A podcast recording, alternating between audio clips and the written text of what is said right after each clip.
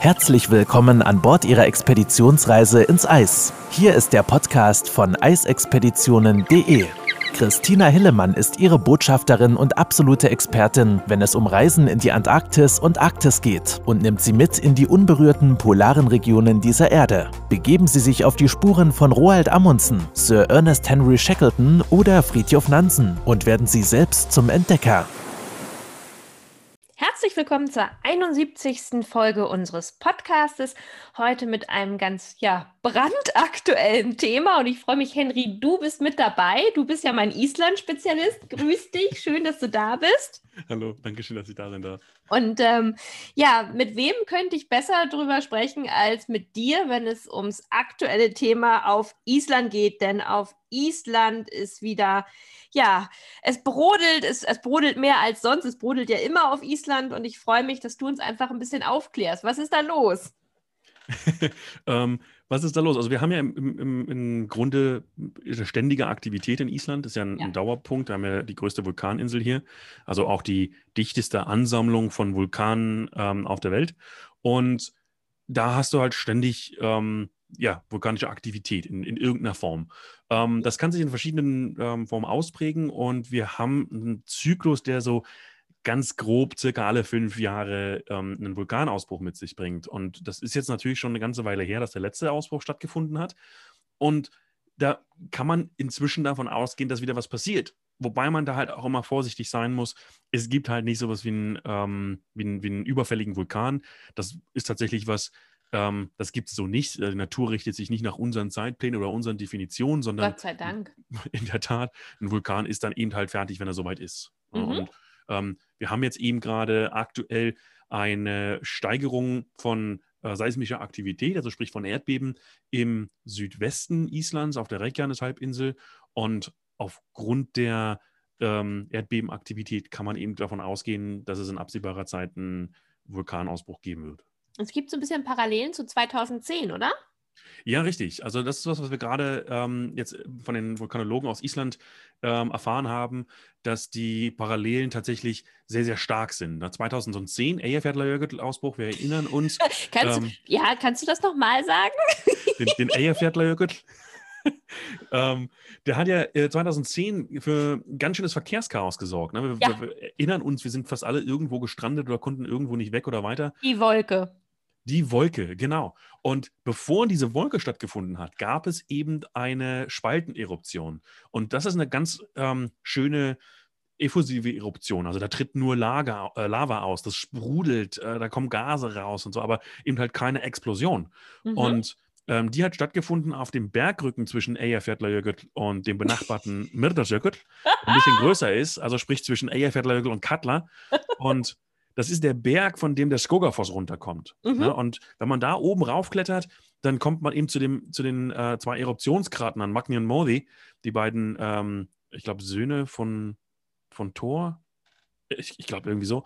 Und ähm, das war eben tatsächlich eine, eine ganz schöne touristische Eruption. Da konnte man damals auch noch hochlaufen und mhm. mit dem Skido hochfahren, ähm, bis das dann irgendwann zu gefährlich wurde. Aber das ist eine, eine, eine, relativ harmlose Spalteneruption. Die Gase, die da austreten, sind alles andere als harmlos, aber äh, wir haben eben keinen explosiven Charakter. Mhm. Und die Art und Weise, wie sich die Erdbeben, die Erdstöße, die Tremor davor ähm, entwickelt haben, die lassen eben jetzt gerade tatsächlich Parallelen feststellen äh, in Reykjanes. Also wir können da eben sehen, dass es da eine sehr, sehr ähnliche Entwicklung gibt. Und damit lassen sich die Vulkanologen eben tatsächlich darauf festlegen, dass wir eine äh, Spalteneruption in, im, im, Süden rund um den äh, Fagradalswert äh, erwarten können. Das natürlich mhm. ein bisschen einfacher ist als Eyjafjallajökull. Ja, also sprachlich, aber auch besser zu erreichen, weil das in der Nähe von Reykjavik ist, ne?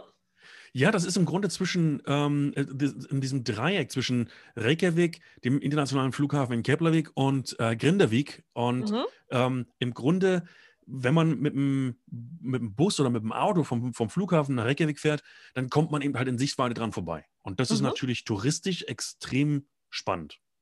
Ja, gehen wir nochmal einen Schritt erstmal zurück. Ähm, für unsere Hörer, warum es denn überhaupt so sehr brodelt und warum. Also natürlich, wir haben über die Vulkane gesprochen, aber es gibt ja auch noch andere Ursachen, wenn wir an die, an die Platten denken, ähm, die ja auch damit zu beitragen. Magst du das mal kurz erklären, warum es überhaupt so, so viel Aktivität gibt? Ja, Island ist natürlich äh, weltweit ein, ein, Sonderfall. Wir haben hier einen ganz, ganz starken ähm, Vulkanismus, den es in dieser Form nirgendwo anders auf der Erde gibt. Wir sehen hier im Grunde was, was sonst nur auf dem äh, Ozeanboden mhm. ähm, zu beobachten wäre. Und das ist natürlich für Vulkanologen extrem spannend. Und warum ist das so? Ähm, hier kommen mehrere Faktoren zusammen. Zum einen haben wir eben halt tatsächlich das sogenannte ähm, Plate Spreading, ähm, was wir sonst äh, auf dem, auf dem Ozeanboden haben. Das heißt, wir haben zwei tektonische Platten, die nordamerikanische und die eurasische Platte, die hier aufeinandertreffen, sich aber voneinander wegbewegen. Das heißt, die nordamerikanische Platte bewegt sich Richtung Nord-Nordwest mhm. und ähm, bewegt sich dabei mit einer Geschwindigkeit von ungefähr zwei Zentimetern pro Jahr. Das kann man natürlich so genau gar nicht messen. Also es ist nicht so, dass wir am 01.01.2020 hingegangen sind, mit dem Lineal gemessen haben und am 01.01.2021 sind es plötzlich zwei Zentimeter mehr. Sondern wir, wir reden ja hier von der, von der Erdkruste. Das ist ja relativ solides Material. Ähm, was aber trotzdem eine Flexibilität mit sich bringt. Und das heißt, wir haben unter der Erdkruste haben wir äh, Konvektionsströme, weil sich dort eben geschmolzenes Material, Gesteinsmaterial be äh, bewegt. Ähm, mhm. Das ist so ein bisschen wie bei der Luft. Eine warme Luft und kalte Luft, äh, schwerer, leichter, fängt an, sich zu bewegen. Ähm, kalte Luft wird, erwärmt sich, warme Luft kühlt sich ab und dadurch entstehen so Konvektion, äh, äh, Konvektionsströme. Und das Gleiche passiert im Grunde im Erdmantel in einer anderen Form, aber das Prinzip ist im Grunde das gleiche. Und auf diesen Konvekt äh, Konvektionsströmen bewegen sich die tektonischen Platten. Und wir haben eben hier tatsächlich eben ähm, diese äh, Tendenz, dass sie sich auseinander bewegen, weil die aber miteinander verbunden sind als Erdkruste, entsteht halt ein unglaublicher Druck. Mhm. Und irgendwann, so circa alle zehn Jahre, entlädt sich dieser Druck durch eine große Erdbebenserie und dann entstehen eben diese großen Risse, die wir zum Beispiel in äh, Thingvellir sehen können, wo wir eben so richtig schön mhm. an der Plattengrenze runterwandern können. Und das ist natürlich einer der Gründe, warum wir einen relativ aktiven Vulkanismus haben. Der andere, viel, viel wichtigere Punkt ist, dass wir unter Island direkt einen vulkanischen Hotspot haben, also sprich einen sogenannten Mantelplum. Und das ist so ein bisschen was wie so ein Expressfahrstuhl vom unterem Erdmantel, also von der äh, Übergangszone zwischen dem äußeren Kern und dem unteren Mantel, ähm, hoch bis zur Kruste. Und jetzt mhm. muss man sich das Ganze mal so ein bisschen die Erde wie so eine Zwiebel vorstellen. Wir leben auf der äußersten Zwiebelschicht, die Erdkruste, die so knapp mh, am, am, Grund der Ozeane fünf bis zehn Kilometer dick ist ähm, und auf den Kontinenten bis zu 50 Kilometer dick ist. Und je nachdem, nach welcher Definition man geht, nimmt man noch einen Teil der Lithosphäre dazu, dann spricht man von bis zu 70 Kilometern Dicke. Bei einem Erdradius von 6.500 Kilometern ist das verschwindend gering. Ne? Also im Grunde so ein Blatt Papier um die Erde drumherum. Und auf diesem Blatt Papier leben wir und denken tatsächlich, dass das solides Material ist. Und in, innerhalb der Erde haben wir verschiedene Schichten. Wir haben eben geschmolzenes Gesteinsmaterial, die den ähm, Mantel bildet. Und dieses ges äh, ges äh, geschmolzene Gesteinsmaterial ähm, unterteilt sich dann auch noch nach oberen und unteren Mantel. Da gibt es eine äh, unterschiedliche chemische Konsistenz. Und dann haben wir den Erdkern. Und der Erdkern hat eben halt einen soliden Zentralkern mhm. und äh, einen flüssigen Außenkern. Und dieser flüssige Außenkern, der ist, ähm, der besteht aus flüssigem Metall, während der ähm, Erdkern, der feste, aus solidem Metall besteht. Und diese, die Interaktion zwischen den beiden, die sorgt zum Beispiel für das Magnetfeld der Erde. Und an dieser Übergangszone zwischen diesem flüssigen ähm, Kern und dem, äh, der Mantelschicht, also das flüssige Gestein, da aus dieser Übergangsschicht kommt eben das Material, das ähm, durch Hotspots, durch, durch, geologische Hotspots gefördert wird. Das heißt, wir haben hier ein Stück weit einen anderen Vulkanismus als an vielen anderen Orten der Welt, weil wir eben hier eine ganz andere chemische Konsistenz des äh, vulkanischen Materials haben. Und durch diesen Hotspot haben wir eben tatsächlich auch eine sehr viel höhere Aktivität. Und dieser Hotspot, der ähm, bewegt sich im Grunde nicht, aber die Platten oben drüber bewegen sich. Und wenn wir das Ganze jetzt mal 60 Millionen, zurück, äh, Millionen Jahre zurückdenken, dann war im Grunde die heutige Westküste Grönlands an der Stelle, wo heute Island ist. Mhm. Deswegen haben wir eine sehr, sehr ähnliche, sehr, sehr ähnliche Gesteinsformation auf der Disco-Insel in, in der Disco-Bucht, mhm. wie wir sie in Island finden. Na, weil das im Grunde der gleiche Hotspot ist, der das, das ganze Material. Das ist wirklich sehr identisch, ja. Man fühlt sich so ein bisschen, wenn man auf die Disco-Insel kommt, man fühlt sich so ein bisschen zurückversetzt in die Westfjorde Islands. Absolut. Und und das, das geht auch tatsächlich einher. Wir haben auch diese Tafelberge obendrauf abgeschraubt von den Gletschern, aber tatsächlich die chemische Konsistenz oder chemische Komposition des Gesteins ist fast identisch und eben zurückzuführen auf den gleichen ähm, Hotspot. Und diese beiden Komponenten, die Plattentektonik und der Hotspot zusammen, die sorgen eben dafür, dass wir hier eine gesteigerte Aktivität haben. Eines der aktivsten äh, Vulkangebiete der Welt. Also wir sprechen knapp alle fünf Jahre von einer Eruption. Wahnsinn, ne? Und wie misst man das? Also ähm, es wird ja jetzt schon immer fleißig wieder gemessen und ich weiß, dass du seit, ja, wann, wann ging es los? Ähm, ursprünglich im Oktober, aber so richtig offiziell wurde es irgendwie Ende Februar, ne? Ging es dann? Genau, so ab dem 24. Februar ähm, sprechen wir von, vom Beginn der aktuellen äh, Schwarmserie. Ähm, wenn mehrere Erdbeben stattfinden und das kontinuierlich, dann spricht man von einem Erdbebenschwarm. Mhm. Und der findet jetzt tatsächlich sehr, sehr ähm, kontinuierlich seit 24. Februar statt. Mhm. Wie wird das gemessen? Ähm, es gibt rund um Island zahlreiche Seismographen. Das sind im Grunde ähm, ja, Messgeräte, die Erschütterungen der, der, der Erde ähm, aufzeichnen. Mhm. Und die sind so sensibel, dass wenn zum Beispiel ein Stück vom Gletscher abbricht und in eine Gletscherspalte fällt, kann man das auf diesem Seismographen ähm, erfassen.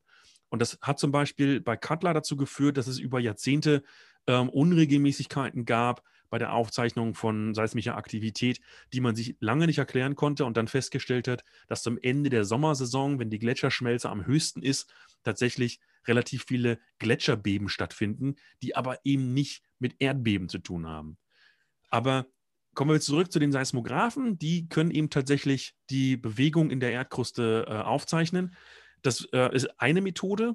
Mhm. Das wird dann häufig trianguliert, sprich, wir haben ähm, im, im, Bestfall oder äh, als Minimalgrenze ähm, drei Seismographen und dieses Dreieck, ähm, die, die Messung von den verschiedenen ähm, Seismographen, die werden zusammengeführt und dann kann man eben lokalisieren, wo ähm, sich das Erdbeben tatsächlich ereignet hat. Nicht nur auf der Fläche in Island, sondern auch innerhalb der Erdschicht, also sprich in der Tiefe. Wie tief lag das? Und dann kommen natürlich noch ähm, Messungen über Satellitenbilder hinzu. Das heißt, es werden dann ähm, die Veränderung der Höhe gemessen.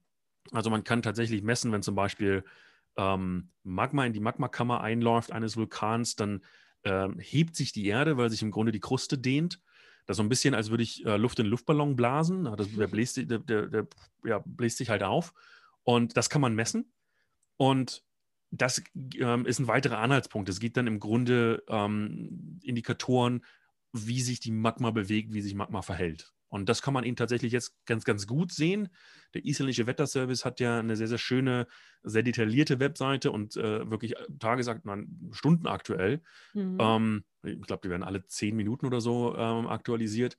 Und da kann man die äh, aktuelle Erdbebenentwicklung ganz gut nachverfolgen in verschiedenster Form. Und wenn wir zum Beispiel in die äh, Detailansicht der Reykjanes Halbinsel gehen, dann sehen wir eben, dass es ähm, sich rund um die Region zwischen Blauer Lagune und Kleberwatten ähm, bündelt oder zentriert mit einem zweiten Herd, der jetzt neu dazugekommen ist, rund um äh, Günnikwer. Das ist im Grunde die heiße Quelle am äh, Leuchtturm von Reykjanes, der Reykjanes mhm. Halbinsel. Und vor allem kann man dann unten drunter, hat man dann so eine Tabelle, die die letzten 48 Stunden ähm, abbildet. Und da kann man nicht nur die Anzahl der Erdbeben sehen, man kann auch die Stärke ganz gut sehen. Also man sieht halt, wie hoch ist die Richterskala, äh, die Magnitude auf der Richterskala ausgeschlagen. Und wir können eben sehen, dass gestern, ähm, gestern Morgen um ja, zwischen 3 und 4 Uhr mal wieder ein Ausschlag auf 5,1 war, was eben tatsächlich immer ein Anzeichen äh, für eine zunehmende Aktivität ist. Und in den letzten ja. 24 Stunden, nee, stimmt gar nicht, seit Mitternacht haben wir über 800 Erdbeben in der Region auf, um Reykjanes äh, aufgezeichnet. Unvorstellbar, ne? Ähm, für alle Hobby-Vulkanologen, die jetzt zuhören, gibt doch noch mal die Webseite dazu, wo man das finden kann. Ähm, das ist en.vedur.is. Ah, En für Englisch und dann ist es Vedur für, für die vedurstova.is. super klasse. Und wenn man das jetzt alles so berücksichtigt, also die, die gemessenen Werte der Seismographen, dann natürlich auch die Erfahrungswerte, der Vergleich dann ja auch zu 2010. Wie wahrscheinlich ist es denn, dass es zum Ausbruch kommt? Und was schätzt du als eigentlich im Herzen Isländer, jetzt so halber Isländer, was schätzt du, wann kommt es zum Ausbruch? Oder kommt es überhaupt nicht zum Ausbruch? Das ist tatsächlich sehr, sehr schwer zu sagen. Also was, ähm, was jetzt gerade beobachtet werden kann, ist, dass ähm, sich in der Erdkruste Magma ansammelt, in Mhm. ähm, sogenannten Dikes. Diese Dikes sind ähm, magmatische Gänge, also im Grunde Höhlengänge in der Erdkruste, die sich dann eben mit der flüssigen Magma ähm, ähm, füllen. Mhm. Und man muss auch tatsächlich der Ehrlichkeit halber sagen, über 80 Prozent der, der Vulkanbewegung, der Vulkanaktivitäten findet unterhalb der Erdoberfläche statt. Das heißt, dass sich eben Magma in solchen Magmagängen ähm, sammelt, dort aushärtet. Das kann man in Ostislands ganz, ganz schön sehen, da wo die alten Vulkane ähm, erodiert sind inzwischen, weil es einfach sehr, sehr altes Material, also Gesteinsmaterial ist. Und da kann man ihm tatsächlich dann auch eine, ja, eine Schätzung abgeben. 80 Prozent in der Erde, 20 Prozent schaffen es ähm, durch die Erdoberfläche.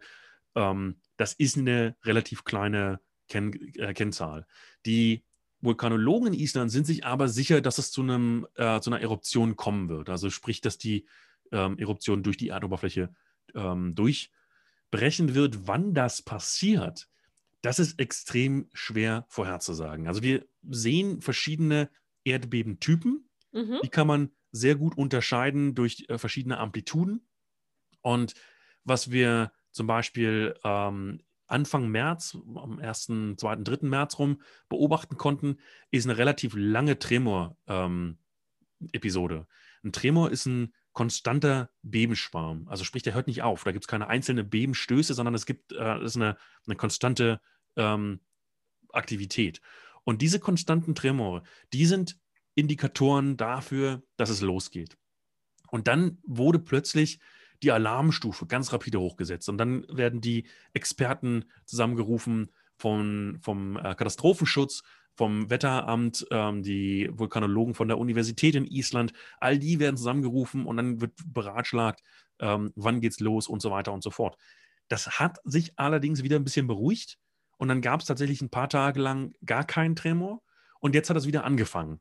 Das Ja. ist tatsächlich sehr, sehr schwer. Und ich kann da gerne äh, vielleicht Herrn Sigmundsson äh, zitieren, mit dem ich ein paar Dokumentationen gedreht habe über dieses Thema. Und der sagte halt, wir sind extrem gut in der sehr langen Langzeitvorhersage, sprich so zwei, drei, vier, 5.000 Jahre. Und in der sehr, sehr kurzfristigen, ähm, morgen oder übermorgen bricht's aus. Alles dazwischen ist so ein bisschen Blackbox für uns, weil wir einfach noch nicht genug die Zusammenhänge verstehen, ähm, wie sich Vulkansysteme bilden oder wie sich die Aktivität in Vulkansystemen bildet. Wieso läuft Magma jetzt gerade in diese Region, in die Erdkruste ein? Das ist nicht ganz klar.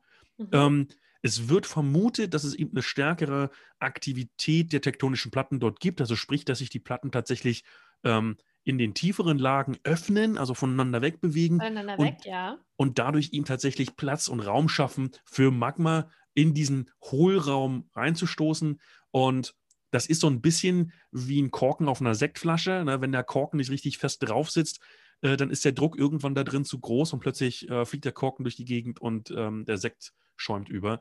Und so ein bisschen ähm, vergleichbar kann man das dann eben sehen, dass eben, wenn der Druck tatsächlich der Kruste hier nicht stark genug ist, wir haben hier eine sehr, sehr dünne Kruste in Rheinkernes, eine sehr junge Kruste auch, ähm, dann wird es eben tatsächlich zu einer Schwalteneruption kommen. Und die Region um den äh, Fagradalsfjall ist tatsächlich am Sag nochmal.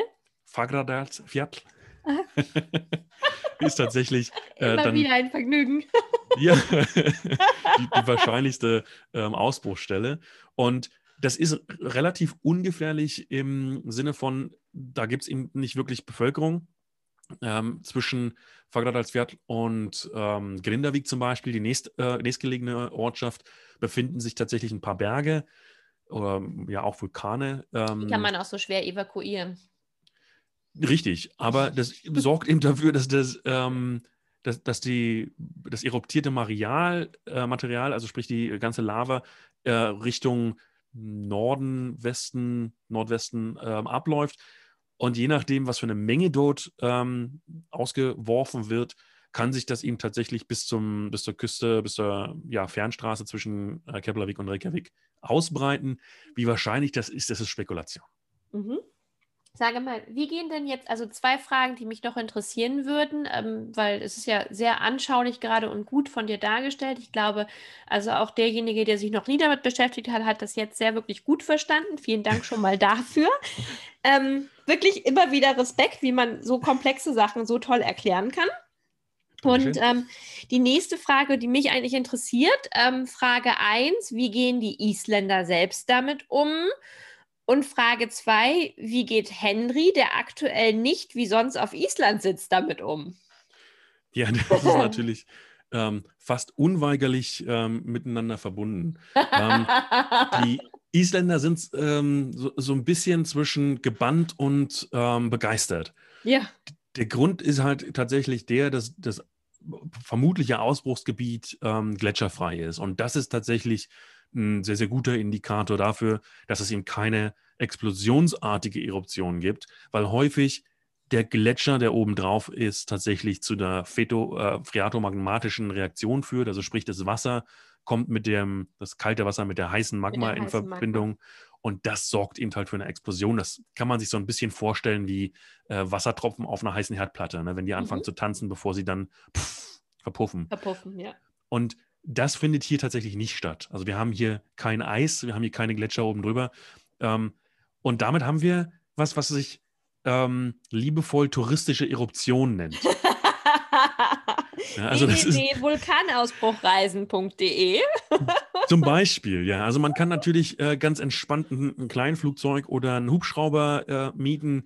Ähm, wir haben zum Beispiel vulcanoheli.is ähm, von, von unserem äh, Schweizer Freund, der das äh, dort in Island seit Jahren betreibt. Ganz hervor hervorragende Möglichkeit tatsächlich, sich sowas mal aus einer ähm, Vogelperspektive anzuschauen.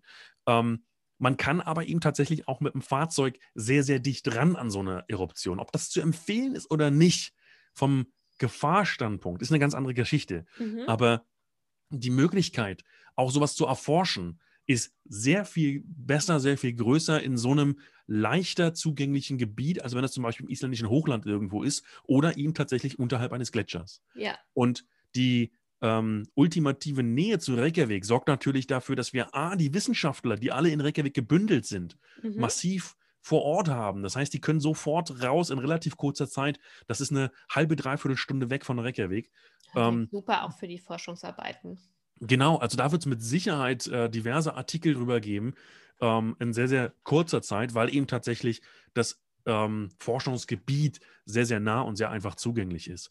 Und für den im Moment fast toten Tourismus in Island, dank, dank Covid, ähm, das lockert sich ja zum Glück jetzt ein bisschen und am Anfang Mai macht Island ja auch mit ähm, sehr, sehr großen, mutigen Schritten äh, Island wieder auf für mhm. zumindest alle, die ähm, geimpft sind oder die ähm, einen negativen PCR-Test nachweisen können, aus, also mit, mit Einschränkungen, da, gibt es mhm. verschiedene Ländereinschränkungen.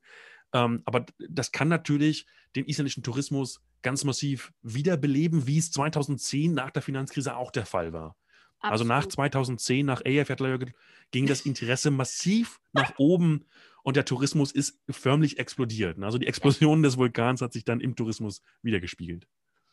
Sind wir mal gespannt. Also ich glaube, alle Zeichen stehen auf Island. Wir müssen ja sowieso noch abwarten, was ist diesen Sommer möglich oder nicht. Aber also wenn etwas relativ wahrscheinlich ist, dann sind es Expeditionsreisen und Reisen generell nach Island. Ähm, bei mhm. den anderen Ländern müssen wir halt noch abwarten, wie sich Norwegen jetzt final entscheidet, wie sich Grönland entscheidet. Ähm, ja, da müssen wir noch warten, aber Island scheint da ja auch wirklich sehr, sehr fortschrittlich gewesen, also fortschrittlich mit umzugehen. Und wir wissen ja auch, du warst ja auch im letzten Jahr da, in der, in der Hochphase sozusagen für den Filmdreh und eine Produktion. Mhm. Und das ist ja wirklich sehr vernünftig auch alles geregelt gewesen. Und ja, die das zeigt natürlich jetzt auch das Ergebnis, ne? dass die gut natürlich mit einer entspannten Infrastruktur, äh, Infrastruktur auch weniger Covid-Fälle haben, aber da ja auch sehr, sehr ja, behutsam mit umgehen mit dem Thema tatsächlich. Und wie gehst du damit um, Henry? Mit der Covid-Situation oder mit der Vulkansituation? Mit der Vulkansituation. Ähm, Juckt es schon in den Fingern? Möchtest ja, du eigentlich am liebsten, möchtest, ich weiß es ja, aber für die Hörer nochmal, eigentlich möchtest du am liebsten sofort die Sachen packen und los, oder? Ich würde ich würd, äh, am liebsten mein Zelt äh, unweit der vermutlichen Eruptionsstelle aufschlagen. Ähm, ja. Ist tatsächlich für mich eine, eine schwierige Geschichte. Ähm, nach 2010, 2014 und 2015 ist das jetzt tatsächlich so ein, so ein Ding, wir haben drauf gewartet und ähm, ich ganz persönlich habe es sehnsüchtig erwartet, weil das natürlich ein Vulkanausbruch, egal in welcher Form, ist immer was Spektakuläres. Mhm. Man sieht tatsächlich die Art und Weise, wie sich die Erde erneuert, wie, wie die Erde sich formt. Wir sehen hier was, was wir wirklich extrem selten sehen. Wir sehen, wie Landmasse gebildet wird. Man muss sich das mal vorstellen.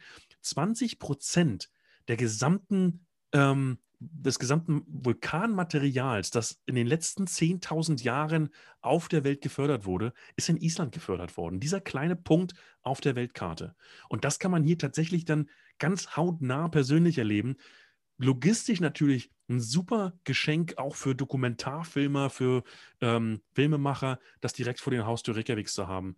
Also da muss ich wirklich sagen, die einzige Sorge, die ich habe, sind die ähm, damit verbundenen Gase die dort freigesetzt werden können. Ja. Das wird natürlich die Bevölkerung massiv beeinträchtigen. Ich hoffe, wenn der Wind richtig steht, dass es eben halt nicht über die Großstadtregion ähm, zieht. Aber prinzipiell, ich bin super, super hippelig. Ich würde am liebsten äh, sofort in den Flieger steigen. Ich habe auch so ein bisschen das Gefühl, dass der Vulkan auf mich wartet. Ne? Also wir haben jetzt gesehen, wir haben jetzt gesehen, es gab einige Phasen, wo die Aktivität zugenommen hat und dann plötzlich hat sie wieder nachgelassen. Hat halt gesehen, ich bin immer noch nicht da. Ja, also ich glaube, wenn er auf jemanden wartet, dann definitiv auf dich, Henry. Da bin ich mir relativ sicher. Und ähm, ja, wir bleiben gespannt und schauen einfach mal, wie sich das weiterentwickelt. Fliegt Henry noch nach Island oder nicht? Und ähm, wartet der Vulkan auf Henry oder nicht? Einfach mal gespannt. Ja, in diesem Sinne, ich danke dir, Henry, für die tolle Erläuterung und ähm, ich glaube, niemand hätte es besser erklären können als du und vor allem auch bildlich so schön darstellen können. Ach, und diese, diese pragmatischen Beispiele, man hat direkt alles vor Augen gehabt. Toll, wirklich großartig wieder. Vielen, vielen lieben Dank dafür, dass du dir die Zeit genommen hast und ja, wir haben auch noch neue, andere spannende Themen, die wir auch noch mal in Ruhe besprechen müssen für die nächsten Podcast-Folgen. In diesem sehr, Sinne sehr hoffe ich, dass wir alle gesund bleiben ähm, und freue mich, wenn die Hörer auch beim nächsten Mal einschalten. Und ich könnte mir vorstellen, dass die nächste Folge vielleicht auch schon wieder mit Henry ist. Das besprechen wir nochmal in Ruhe. in diesem Sinne, machen Sie es gut und bis zum nächsten Mal. Tschüss, Henry. Tschüss, Christine. Wenn Sie mehr zu den einzelnen Reisen erfahren möchten, besuchen Sie www.eisexpeditionen.de und hören Sie auch beim nächsten Mal wieder rein.